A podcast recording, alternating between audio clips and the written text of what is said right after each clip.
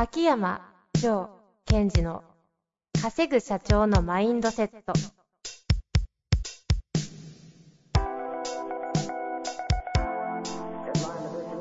なぜ一流の経営者たちはぶつかる壁を次々と越えられるのか。そこに隠されたマインドの正体。ポッドキャスト「稼ぐ社長のマインドセット」は上場企業から中小企業まで。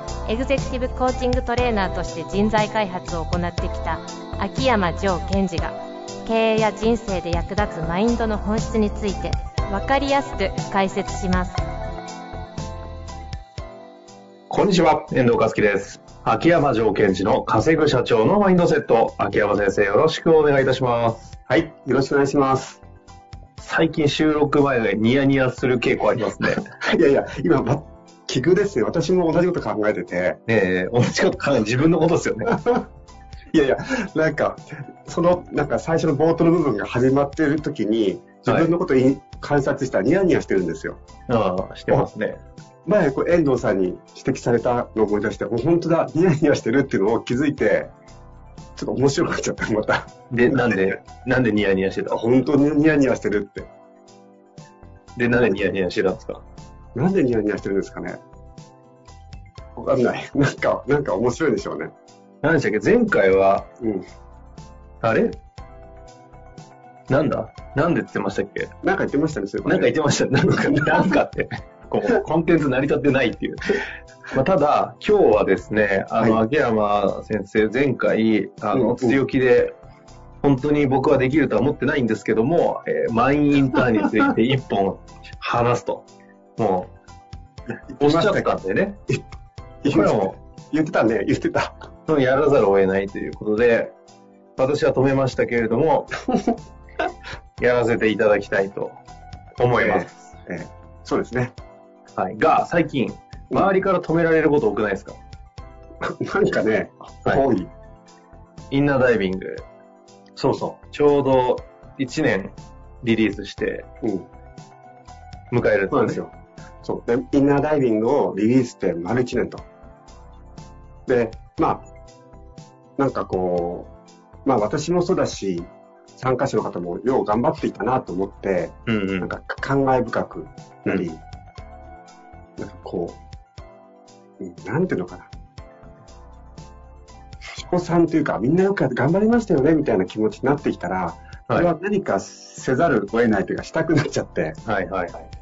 えー会員の方全員と、ちょっと一旦、一回、こう、無料で面談してみようみたいな。ですね。1年更新者から。そっていうか、やばくないですか？数。1年間回るのかみたいな感じなのう。に。そうそう。それをはい言ったら、事務スタッフというか、私のチームのメンバーが、それ、いいですけど、ハードすぎませんか？とか言われて止め、止められそうな。いや、若干ニュアンス的にはみんなバカなのぐらいのニュアンスだと思いますよ。多分。え、どこ、どこ、どこがバカなんですかね？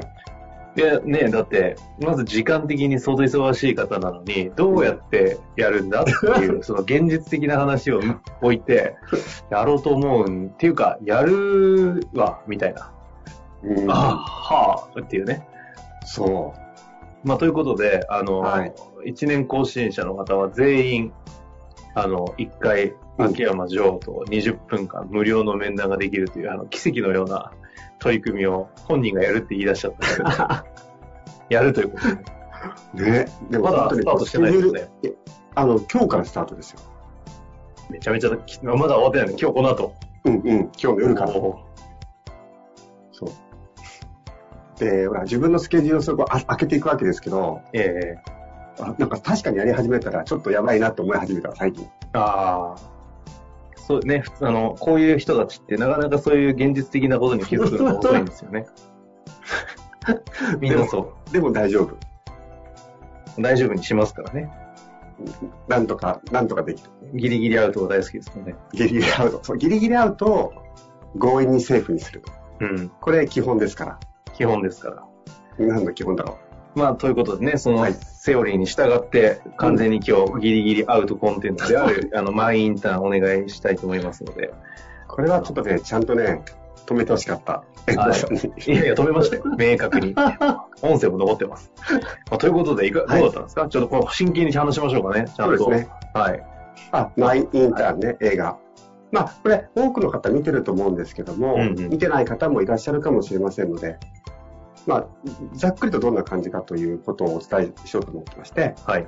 まずあの、えーロバート・デ・ニーロとアン・ハサイが主演なんですけども、うんえっ、と、妻を亡くしてて、定年退職した、えー70歳のベンというおおじいさんというかおじいちゃんがいるんだけど、おじいちゃんなのかな？デニーロロバート・デ・ニデニーロですねで。はい。で、えっ、と、自分の活躍場が欲しいと。うん。でそこで、あの、ニューヨークの中にあるファッションサイトのこう会社があって、今、イケイケの。そこの社長が、アン・ハサウェイなんですよ。で、そこの会社がですね、どういうわけか、シニアインターンっていうのを募集してて、それに名乗りを上げて、そして再就職というか、インターンが決まっちゃった。でそこから、えーまあ皆さんの想像通り、その70歳のベンが女性社長を助けていくというお話でした。で、これまあ、パッと見たとき多くの方も思うと思うんですが、これからこう人生100年時代と言われてる中でね、えどうやって70歳を超えても、その現役で活躍していくことができるのかと、どうやったらか。うん、うん、うん。で、そのなんかこうヒントっていうのがすごい盛り込まれていたっていうのが私の感想で、はい。でもこれというのは、あの、ちょっと先の話ですけども、事業承継じゃないですけどもね、今活躍してる経営者の方が、どこかでこう、えー、まあ、代を譲るわけじゃないですか。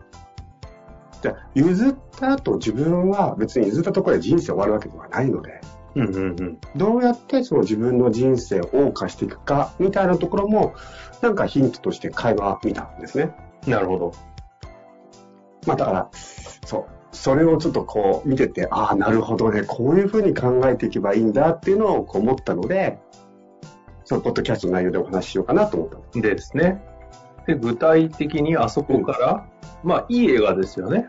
いい映画ですよ。あの、いや、こんな年の食い方してえなとうんうん。思いますよね。思思いますし。で、その時に私の中で挙げたのがですね、4つのポイントがあったんですよ。その弁で。で、えっと、結局彼は、その、自分の経験を生かしてっていうけど、よくこう、なんか年齢を重ねていくと、その人には経験があり、経験があるから、えーっと、なんだ、IT は苦手だけど、経験は生かされるみたいなふうに、私たちは思うけど、なんかそれって、本当そうなのって思いません？と言いますと？その、なんか、綺麗に聞こえるけど、本当にその経験が、じゃあ、えっ、と、私が、なんだろう、70歳になって、じゃあ自分の経験が今のビジネスのその現場に役に立つのかって。まあ、テクニック的なものはちょっと正直しんどそうな感じはしますね。うん、正直ベース。そうですよね。逆にそこのテクニックのところでまだ俺がいけると思ってると、やっぱりその活躍できないというか、逆にそこは手放していかなくちゃいけないわけですよ。能力ベースのところ。うんうんうん。で、それで映画を見てて思った私の4つのポイントっていうのが、1つはね、まずね、その主人公のベンという人は、とにかく身の回りの整理整頓がうまい。それはあの、リアル片付け的な意味ですか？そうそうそう、リアル片付け的ファイリングとかの世界ですか？えっとね、まず自分のもう持ってるもそれね、スーツが綺麗に家に並べてあったり、そはいはい。れからカバンの中が、えっと、ペンとかノートがちゃんと入ったりしてるんですよ。うん言葉の通り整理整頓ですね。これ見て何を思ったかというと、うんうん結局自分にとって必要なものと不必要なものっていうのは仕分けがちゃんとできてるんだなと思ったんですね。ああ。その環境がってことですね。自分を身を置く環境の整理整頓がで取捨選択できてる。うん、そうそう。ということは、ということは今みたいに、自分にとって本当に必要なもの、そうでないものが、自分の中で分かってるということなんです。なるほど。で、なおかつ、そのように家の環境もそれに整えているということは、なんだろう、流れで自分のその準備ができるっていう仕組みを作っちゃってるんですね。うんうんうん。で、やっぱり、あの、クリエイティブなものを考えてきて、若干頭の中がどちらかった方がいい時ってありますよね。ありますね。ごちゃごちゃしてる中から、ただ机の乱雑なこの何かノートとかね、ペンとかガチャガチャ置いてあるところからそれを見て、はって浮かんだりするのってあるじゃないですか。あります。で、だからそういうものはそういう方たちに任せてって、やっぱり自分の中の頭の中が非常にクリアになってるってことが重要なのかなと思ったんですね。うんうんうん。ですから、こう、年齢を重ねていく上、時に、まあ若い時はガチャガチャしててもいいし、ガチャガチャした方がいいけども、うんうん。必要なもの、そうでないものって見極めていく力っていうのを今からつけていった方がいいなと思いました。なるほど。二つ目。二つ目。二つ目はね、えー相手を見守る力があるんです。ほうほうほう。ですけど私たちってこう、なんだろう、後輩とかね、部下が困ってると、すぐアドバイスとかしたくなっちゃうじゃないですか。あそれを彼は見守るんですよ。あ。はいはいはい。で、まあ、なんで見守れるかって考えてみたんですけども、普通に考えても、なんだろう、こう、穏やかだとかね、人間ができてるっていうことじゃないですか。器がでかいとかね。そうそう。と思いがちでしょ？はい。違ったと思って、私は。あれを見て、ペンを見て、うん。なんだあのね、物事を、起きてることを達観してるんですよ。で悪い言い方をすると、人事なんですね。あだから人事というのは、やっぱり相手が困ってる時に同じ穴の無駄にならないので、ちょっと引いた目で見れるんですよ。あ。あの、専門的に、ちょっとだけ言うと分離関与的なってことですか？素晴らしい。その通りです。私がね、インナーダイビングをお伝えするんですけども、相手が困っていたら、その箱に入ってるって言い方をしますけども、インナーボックス。その中に入らない。達観する。達観するってことは、いい距離感で人事で物を捉えてるっていうのが重要だなと。はいはいはい。それを、あ、あいつ困ってる。俺の経験から言うと、こういう風にやればいいのにな。いや、そのあなたの経験を生かそう生かそうって、ほら、あの、私たちは、なんか高齢者になったら、年を取ったら、先輩になったら、経験が生きるっていう言葉を浴びせられちゃってるから、こういう時こそ俺の経験だと思って、箱の中入っちゃうんです。あそうじゃなくて、その見守るということ、達観してる。ねで、えっと、何かフィードバックを求めたら、その時は初めて、今の僕からはこのように見えてるよという、その見え方を伝えていくっていうことをする必要があるんだなと思いました。あ。なるほど。と、垂れた涙に差し出す一枚のハンカチですね。そうそうそう。準備しておくのは、ハンカチ。そう。み三つ目。三つ目。三つ目は、えートラブルの時には大胆に行動してるということですね、彼は。ほー。でね、いざ物静かだけど、あうんうん普段は物静かだけど、いざ大胆に行動するってすごい憧れません？